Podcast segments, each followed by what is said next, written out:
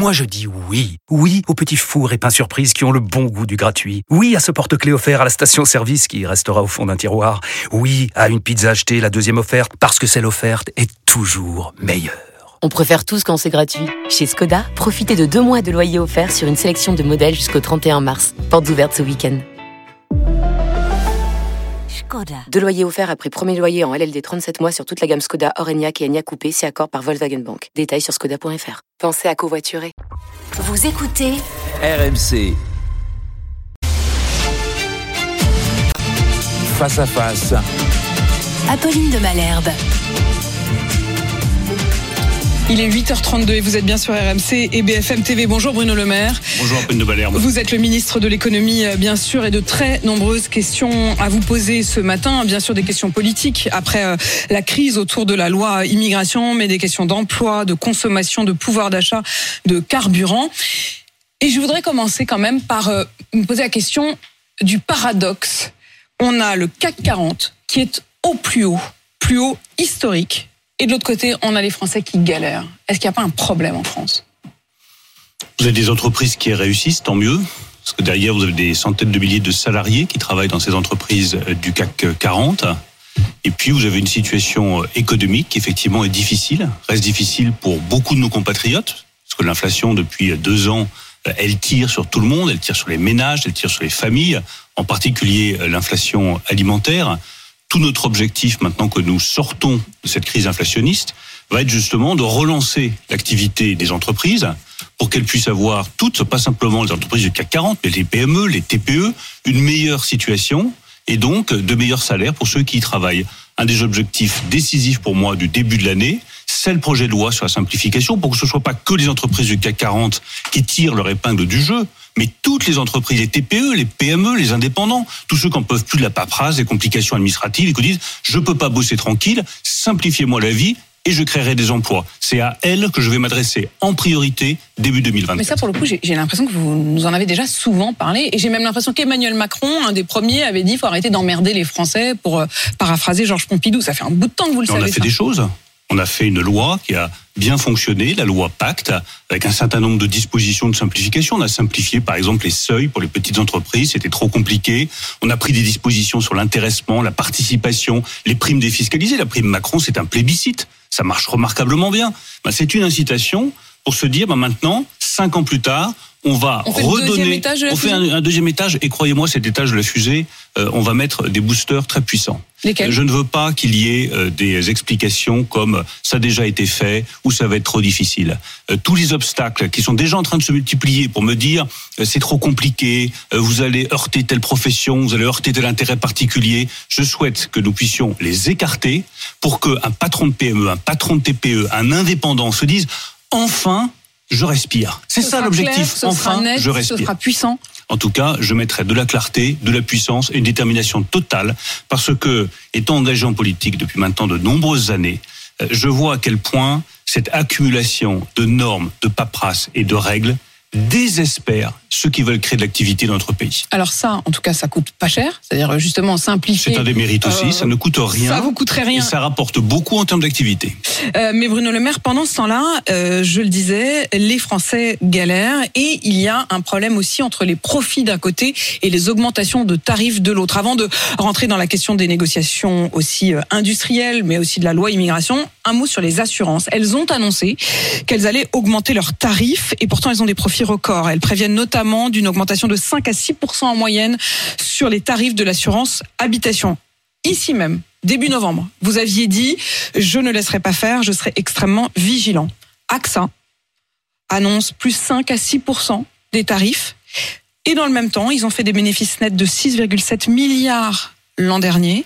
Et au premier semestre, le seul premier semestre 2023, ils ont fait 3,8 milliards d'euros de bénéfices. Est-ce normal de demander plus 6% aux Français? Je pense qu'il a échappé à personne que l'année 2023 elle était marquée par euh, une succession de calamités, d'épisodes de, sécheresse. Vous avez 11 millions, 11 millions d'habitations qui sont victimes du phénomène de retrait gonflement argile, donc qui perdent de leur valeur. Vous avez des difficultés sur le trait de côte.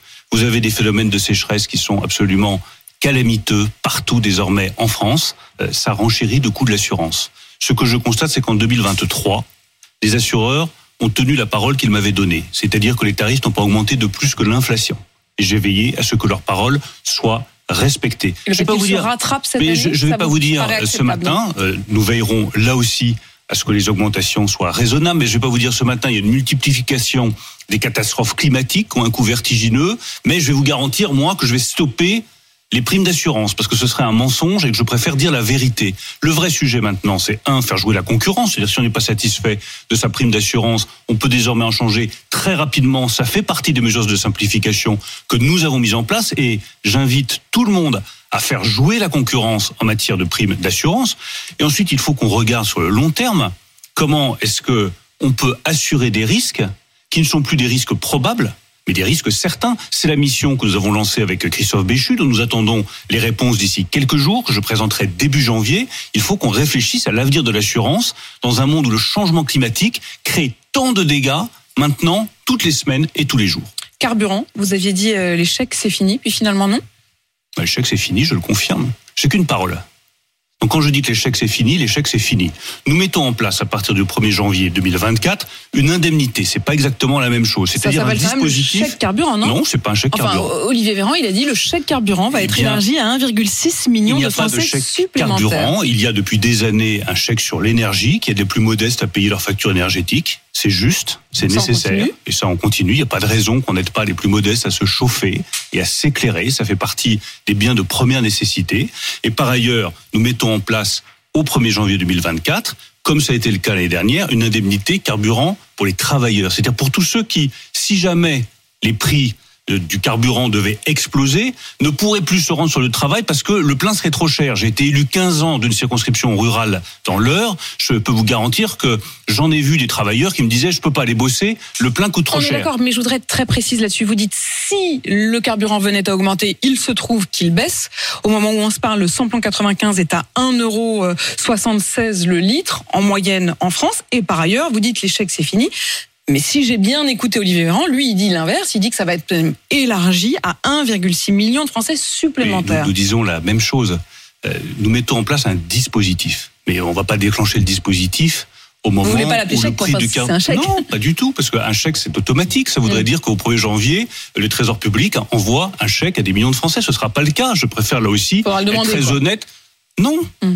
parce que tant que les prix du carburant restent à des niveaux qui sont raisonnables. Aujourd'hui, on a 1,76€, 1,78€. Ah donc ce, ce ne sera envoyé que si le D'abord, ce ne sera monte pas envoyé, il faudra en faire la demande et c'est un dispositif de protection quand les prix du carburant explosent. C'est pas un dispositif que on met en place à n'importe quel moment. Ah non, mais Ça c'est n'aurait très aucun sens. mais j'avais pas du tout compris ça comme ça. s'il y a eu une n'avait pas parlé du, il avait parlé des, des conditions éventuellement de, de Mais travail, mais il avait précisé pas parlé des conditions de tarifs. Bien sûr, euh, mais nous disons la même chose. Olivier Véran a précisé le nombre niveau, de personnes qui sont éligibles. On a effectivement décidé que les classes moyennes, c'est le choix que nous avons fait avec la Première ministre, que les classes moyennes seraient éligibles. Donc on passe de D5 à D6, ça veut dire concrètement 1380 euros net mensuels. Ça c'est le cinquième décile. Ils avaient droit déjà à réclamer cette indemnité si les prix du carburant explosaient. Ça va aller désormais jusqu'à près de 1600 euros net mensuels pour une personne seule. Mais Et à partir de combien le litre? Est-ce que vous la enclenchez dernière, ce fois, système? la dernière fois, on a enclenché le système lorsque le prix du litre approchait les 2 euros. Pour moi, c'est la cote d'alerte pour que les personnes puissent payer leur plein d'essence et se rendre sur le travail. Euh, Je rappelle que quasiment 90% des bénéficiaires venaient des zones rurales, c'est-à-dire ceux qui n'ont pas d'autre choix que de prendre leur voiture pour aller travailler. Donc si demain, au mois de février, au mois de mars, Donc ça veut il y dire a une crise, 1er janvier, si le, le, le carburant 1er janvier, est de- toujours... Non mais attendez, il faut comprendre les choses. Mais si je- au je vais 1er janvier, le carburant est toujours à de Malherbe. 1,7€, eh bien, il n'y aura pas il de n'y aura dispositif. pas de dispositif de chèque C'est carburant. toute la différence. Je le redis, ça n'est pas Mm. un chèque. C'est une indemnité, c'est une protection. Une protection de l'État pour que ceux qui vont travailler, si jamais les prix du carburant explosent, puissent continuer à y travailler. Si demain, ce que je ne souhaite pas bien entendu, euh, vous avez euh, une crise euh, qui s'aggrave au Proche-Orient, que les prix du pétrole explosent et que par conséquent, vous avez des prix à la pompe qui approchent les 2 euros je déclencherai le dispositif d'indemnité carburant travailleur et chacune des personnes éligibles avec les normes que j'ai fixées, que je viens de présenter ce matin, pourra aller demander à la direction des finances publiques d'avoir cette indemnité de 100 euros par véhicule assuré. Bruno voilà Maire, exactement ce que nous mettons Ça veut en place. dire quoi 1,95€ Quand vous dites approcher les 2 euros. Approcher les 2 euros, ça peut être 1,95€, 1,96€. Euh, vous savez, on, on voit très bien quand le prix du carburant atteint une cote d'alerte et que les gens vous disent, les travailleurs vous disent, désolé, on peut plus aller travailler. La dernière fois, nous l'avons mis en place lorsque les carburants ont atteint 1,95€. Ça me paraît un seuil raisonnable. Si en février, en mars ou même plus tard, vous avez des prix du carburant qui atteignent ces niveaux-là, qui sont insupportables pour les gens, insupportables pour ceux qui vont travailler et insupportables en particulier pour les gens qui sont dans les zones rurales. Bien dans ce cas-là, immédiatement, nous mettrons en place ce dispositif de protection et ceux qui travaillent pourront aller continuer à travailler sans avoir la boule au ventre parce qu'ils vont faire des pleins qui sont trop chers. Il y en a un qui vous a bien eu quand même, c'est Total. Mais au total, parce maintenu qu'ils ont dit non, non, mais nous on va s'engager si ça dépasse 2 euros. Ça Un leur a pas coûté très cher. Mais on verra. Qu'est-ce qui compte? C'est pas d'inciter les gens à continuer à utiliser des énergies fossiles, à continuer à utiliser du pétrole. Ce qui compte, c'est de protéger ceux qui travaillent pour qu'ils n'aient pas l'impossibilité de prendre leur véhicule parce que le prix du litre d'essence est trop cher. C'est un dispositif de protection. Il est responsable pour les finances publiques et il est efficace pour ceux qui travaillent, en particulier dans les zones rurales. La loi immigration a donc été rejetée par euh, une majorité des députés et on peut continuer comme si de rien n'était. mais elle n'a pas été euh, rejetée. Ce qui a été euh, rejeté, c'est l'examen.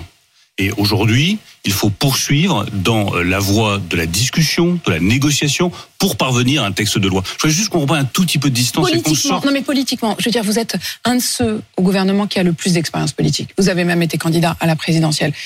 C'est une crise majeure. Absolument pas. Je pense Non. que c'est non, c'est un échec parlementaire, c'est un échec collectif. Et je pense qu'il faut que nous en prenions tous notre part. Mais c'est un échec parlementaire, c'est pas une crise politique. Euh, gardons notre sang-froid. Oui, il y a eu, il y a quelques jours maintenant, euh, un échec politique collectif à l'Assemblée nationale. Ça ne fait pas une crise politique. En revanche, si on prend un tout petit peu de distance par rapport à l'agitation de l'Assemblée nationale, euh, regardons euh, la réalité du problème. L'immigration déstabilise tous les gouvernements en Europe. C'est vrai en Grande-Bretagne, c'est vrai en Italie, euh, c'est vrai également en France. Tout simplement parce que les citoyens européens demandent légitimement de la fermeté en matière migratoire. La, la fermeté, c'est pas la stigmatisation de l'étranger. La fermeté, c'est le contrôle des frontières. Et c'est l'assurance que lorsqu'une personne est en situation irrégulière sur le territoire, elle quitte effectivement et rapidement le territoire national. Le projet de loi qui a été présenté par Gérald Darmanin est un bon projet de loi qui permet justement de garantir cette fermeté qu'attendent tous nos compatriotes. Et nos compatriotes, je le remarque, plébiscitent les mesures du projet de loi. Donc il y a Ce que eu... reproche à ce projet de loi votre ancienne famille politique, les Républicains, c'est d'avoir à la fois cette euh, fermeté, mais d'avoir aussi gardé une sorte de porte d'entrée euh, dans euh, l'immigration illégale, qui serait cette fameuse régularisation des travailleurs sans papier.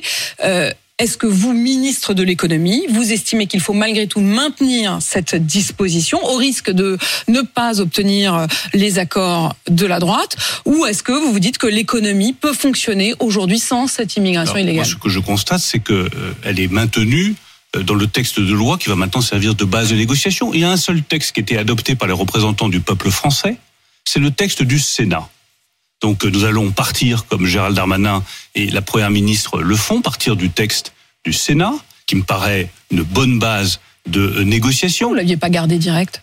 Et parce qu'il y a des demandes qui sont légitimes de la part de la majorité, des demandes que j'appuie, qui sont portées par la Première ministre, sont portées par Gérald Mais, mais Darmanin. c'est ça qui est en échec. C'est ce et en même temps qui est en échec, C'est pas un en même temps du tout. Les demandes qui sont portées, et j'espère que euh, les républicains euh, sauront faire preuve d'ouverture d'esprit, de sens des responsabilités pour comprendre que les demandes de la majorité sont des demandes raisonnables. Quand on dit qu'il faut garder une aide médicale d'État, oui, il faut garder une aide médicale d'État. Ça, ça me paraît évident que dans l'intérêt national Dans le texte du et Sénat, dans ça l'intérêt plus une aide sanitaire, médicale d'État, c'est une aide médicale d'urgence. je pense qu'il est important de garder une aide médicale d'État qui soit évidemment circonscrite, mais qui permette d'éviter tout simplement la propagation de maladies dans notre territoire. C'est l'intérêt général. Je pense que sur les prestations euh, sociales, euh, il faut que le texte du Sénat puisse évoluer. Et je suis convaincu que les républicains seront prêts à faire évoluer cela. Donc si on tient compte des demandes légitimes et responsables été formulées par Gérald Darmanin, par la Première ministre, au nom de la majorité tout entière, et j'appuie cette position-là, qui est une position de responsabilité, sur la base du texte du Sénat qui a été adopté,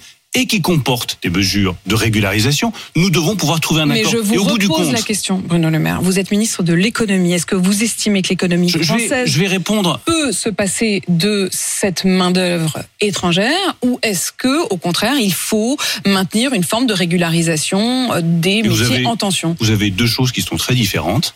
Euh, D'abord, moi, ma position est une position de fermeté. Je l'ai dit depuis un an. J'ai dit que le sens de ce texte de loi il était très Donc, simple. pas de régularisation La fermeté, la fermeté et la fermeté. Donc pas de La- régularisation? La, la fermeté, c'est pas euh, manquer euh, de bon sens ou d'humanité. Quand vous avez pas. des gens. En fait, vous, vous vous retrouvez dans la même situation du en même temps. C'est-à-dire, vous dites fermeté, mais régularisation. Mais la fermeté, ça n'est pas être totalement sourd au bon sens et ça n'est pas manquer de sens des responsabilités. Vous avez des gens qui travaillent dans des restaurants, dans des hôtels, qui euh, ont leur famille qui est euh, déjà installée en France, qui respectent nos valeurs, qui parlent parfaitement nos langues, qui respectent tous nos codes, qui respectent la société française et qui même aiment la France.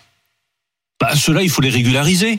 Il faut les régulariser en faisant attention à ce que ce soit bien au cas par cas, bien contrôlé. Euh, C'est le point d'équilibre que nous devons pouvoir trouver. Et puis il y a une autre question, mais qui est très différente, qui est de savoir si, face à la pénurie de main d'œuvre qu'il y a dans un certain nombre de secteurs, les services à la personne, l'hôtellerie, la restauration, nous faisons appel à une main d'œuvre étrangère où nous essayons de former et de qualifier nos propres Si je jeunes sur notre bien. territoire. Pour moi, la réponse est très claire. Il ne faut pas faire appel à une main-d'œuvre étrangère. Je note au passage que c'est pourtant ce qu'a fait Mme Mélanie en Italie. Il faut former et qualifier les jeunes qui aujourd'hui n'ont pas d'emploi et qui doivent pouvoir- Donc, si je comprends bien, ceux qui sont déjà là, qui travaillent depuis un bon bout de temps, qui sont, euh, comme le disent euh, les chefs cuisiniers, dans nos cuisines, est-ce que ceux-là, on les régularise, mais en revanche, on ne prend pas de Exactement. nouveaux euh, travailleurs euh, étrangers. Donc, on, on régularise ceux qui sont déjà dans les jobs, mais les jobs qu'on ouvre à d'autres, on ne doit prendre en priorité que des gens qui sont déjà là et qui ont la nationalité un très bon française. résumé, mais je vais vous dire, c'est une j'essaie de question. comprendre parce que Mais c'est on est deux choses qui sont très Ceux qui différentes. sont là, Donc, oui. Je pense que c'est important Les de jobs, distinguer les choses et c'est important aussi d'être honnête avec soi-même. Quand euh, vous discutez avec euh, un cuisinier dans un restaurant, un serveur ou une personne euh, qui peut vous aider quotidiennement ou aider des personnes âgées, que vous entendez avec elle, que vous savez une fois encore qu'elle respecte nos valeurs, notre langue, notre histoire, qu'elle est parfaitement intégrée. Et que dans le secret des discussions, vous dites, bah, dans le fond, vous auriez votre place en France. Je vais pas venir ensuite Oui, mais sur ça un plateau pourrait de télévision. cas à nouveau d'autres qui arriveraient dans un Je an. ne vais pas venir ensuite sur un plateau de télévision vous dire cette personne-là ne mérite pas ses s'intégrerait aussi papiers. très bien. Elle doit être régularisée, c'est une affaire de justice et d'humanité. Pour autant, je le redis, nous avons aujourd'hui des centaines de milliers d'emplois qui ne sont pas pourvus. Là, il y a un vrai choix politique à faire. Est-ce que nous faisons comme Madame Meloni qui vient de décider en Italie d'ouvrir tout grand ses frontières parce qu'elle a un besoin impératif d'un certain nombre de personnes, notamment dans euh, les aides à domicile et les soins à domicile, ou est-ce que nous formons et nous qualifions pour que ce soit nos propres jeunes qui occupent ces emplois Ma réponse le elle est très claire. Ce qui se passe en Italie doit être un message d'alerte pour que nous formions, nous qualifions nos jeunes sur les métiers qui sont en tension. On n'arrive pas à trouver les personnes. J'ai même fait une proposition. À point de manière, j'ai même fait une proposition très concrète. J'ai dit, vous avez un compte personnel de formation. J'ai proposé qu'on abonde ce compte personnel de formation pour tous les jeunes qui accepteraient d'aller travailler dans les métiers en tension. Allons chercher ceux qui n'ont pas d'emploi dans notre pays. C'est ça la priorité absolue. Et pour terminer sur ce sujet immigration, je tiens à dire que si nous sommes capables, sur la base de ce texte du Sénat, de faire preuve de sens des responsabilités, nous devons et nous pouvons trouver un accord et un compromis sur ce texte de loi immigration. Il n'y a pas un de nos compatriotes, pas un, qui comprendrait qu'en raison de jeux politiciens, nous ne soyons pas capables de nous mettre d'accord sur un texte de loi qui rétablit la fermeté en matière de contrôle des flux migratoires. Vous le savez mieux que personne. euh, vos anciens camarades d'LR ne veulent pas de cette régularisation. Mais ils ont, j'ai un point de désaccord avec vous, euh, le texte sorti du Sénat, où les républicains sont majoritaires. Ils ont transformé l'article sont- 3 en article 4 qui sont portés Qui- par le président euh, du groupe, qui, je pense, sait faire preuve de sens des responsabilités, Bruno Bruno, Retailleau. ont adopté un article dit 4 bis qui prévoit justement des régularisations. La seule question, c'est de savoir Comment est-ce qu'on opère ces régularisations Moi, je ne suis pas chargé du sujet, je ne suis pas euh, ministre de l'Intérieur. Charles Darmanin fait remarquablement son travail. Euh, c'est dans la négociation conduite par la Première ministre et le ministre du Travail que nous devons pouvoir trouver un accord sur les modalités de cette régularisation. Dernière question, euh, Bruno Le Maire, sur la franchise médicale. Il a été évoqué l'idée que cette franchise soit augmentée. En gros, qu'on commence à mettre de notre poche un peu plus à partir du 1er janvier quand on achète des médicaments. Est-ce que vous le confirmez ce matin? Chacun connaît ma position. Euh, je souhaite que par sens des responsabilités, cette franchise puisse passer de 50 centimes à 1 euro. Elle n'a pas bougé depuis 2008, ce qui est euh, une incitation à être responsable sur notre consommation de médicaments. Et je souhaite dans le même temps que le plafond à 50 euros pour tous ceux qui consomment beaucoup de médicaments parce qu'ils sont en affection de longue durée, qui n'ont absolument pas le choix, qu'ils ont besoin de ces médicaments, ce plafond à 50 euros soit maintenu. Et puisqu'il me reste 30 secondes, le leasing de la voiture à 100 euros électrique euh, avant Noël, vraiment? Oui, oui, avant Noël. Avant Noël, avant Noël, il y en aura Ah, je qui pourront. souhaite qu'avant Noël, on puisse commencer ouvrir à, remplir une feuille aurez, sur Internet. vous quoi. aurez des précisions dans les jours Mais personne prochains. sera au volant d'une je- voiture je à peux 100 vous dire euros. non, mais on pourra, Bon. non, parce que c'est malheureusement entre la commande et l'arrivée euh, du véhicule, le véhicule électrique sera pas sous le sapin. Mais en tout cas, euh, nous faisons vraiment le maximum pour que le dispositif puisse être prêt d'ici la fin de l'année. C'est très attendu. Ça permet d'accélérer la décarbonation de nos véhicules et ça permet de donner à chacun accès à un véhicule électrique, un tarif Donc il raisonnable. reste deux semaines, mais c'est bon, ce sera fait. Ah oui, mais vu euh, notre rythme de travail, deux semaines, c'est long. Bruno Le Maire, ministre de l'économie, merci d'être venu Merci répondre à mes questions.